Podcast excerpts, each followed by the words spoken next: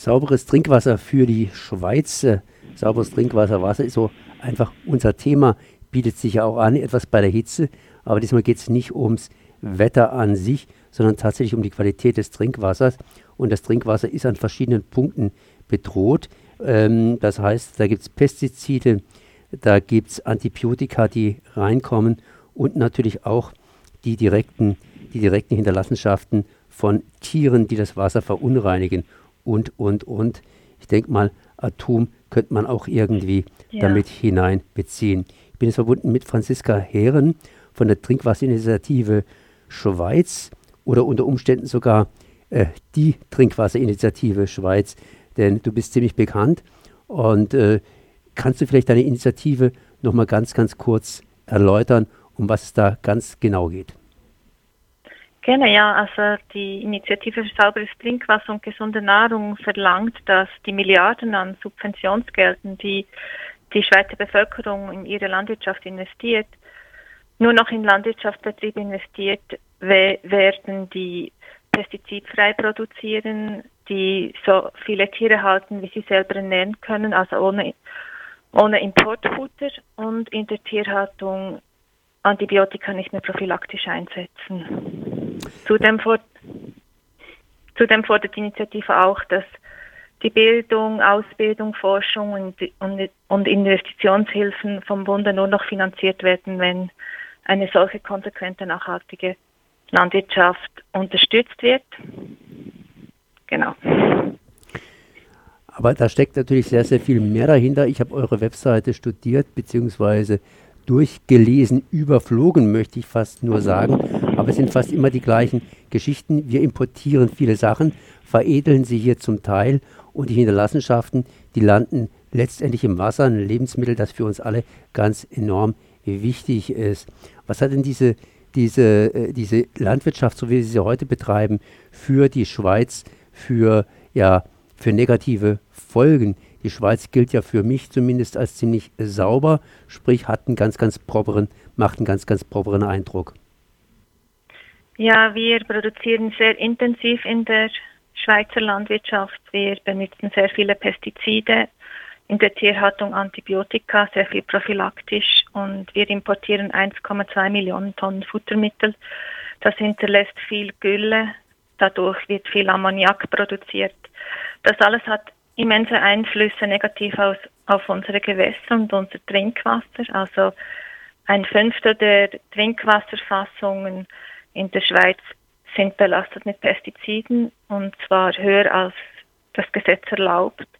Wir haben auch Nitrathöchststände im Grundwasser, die ähm, über dem gesetzlichen Toleranzwert liegen. Und ähm, unsere Seen, also wir haben Seen in der Schweiz, die müssen künstlich belüftet werden, weil sie zu wenig Sau Sauerstoff haben. Das kommt das meiste direkt aus der intensiven Tierhaltung, die Überproduktion von Gülle. Und wir subventionieren diese Landwirtschaft im hohen Maße mit Milliarden jährlich. Und wir möchten einfach, dass diese Milliarden neu investiert werden in eine Landwirtschaft, die die Gewässer und das Trinkwasser sauber halten. Weil ich möchte noch hier sagen, wir sind das Wasserschloss Schweiz. Also die Schweiz hat das Privileg, das Wasser als erstes zu nutzen und dann fließt es weiter in andere Europä europäische Länder und versorgt sie mit Trinkwasser. Also wenn wir schon Quellen schließen müssen wegen zu viel Pestiziden und zu viel Nitrat, dann stimmt etwas nicht. Mit anderen Worten, was oben in der Schweiz rein kommt, in den Rhein, kommt unten in den Niederlanden wieder raus und als Salat zu uns zurück. Genau. Und die Schweiz hätte eigentlich äh, eine ganz große Verpflichtung gegenüber ihren Nachbarländern, dass sie das Wasser sauber weitergibt. Also das sollte eigentlich das höchste Gebot sein. Wo setzt ihr an? Ich meine, du hast ja schon gesagt, dass die Schweiz hier produziert, auch sehr ungünstig produziert. Aber ähm, die meisten Länder wollen ja irgendwie lebensmittelautark sein. Und äh, wenn man jetzt hingeht und auf Pestizide und entsprechend ja, Düngemittel verzichtet, kann es doch passieren, dass dann ganz einfach die Produktion an Lebensmitteln im eigenen Land zurückgefahren werden muss.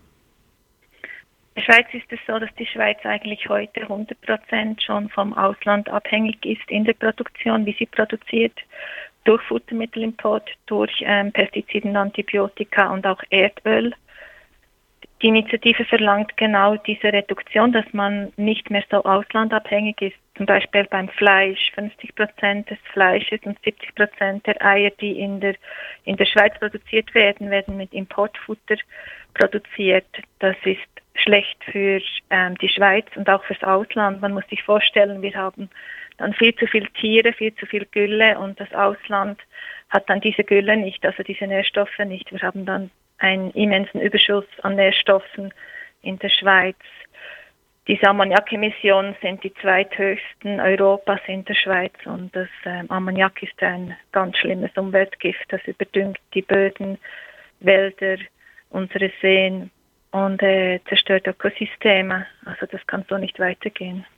Das heißt, man könnte im Prinzip hingehen und könnte gleich das Fleisch importieren, statt die Grundstoffe, um, das, um diese Grundstoffe in der Schweiz zu veredeln und entsprechend die Schadstoffe in die Schweiz oder in der Schweiz dann freizusetzen, während sie unter Umständen in den anderen Ländern, wo diese Grundstoffe herkommen, gebraucht werden, um selbst den Boden zu düngen.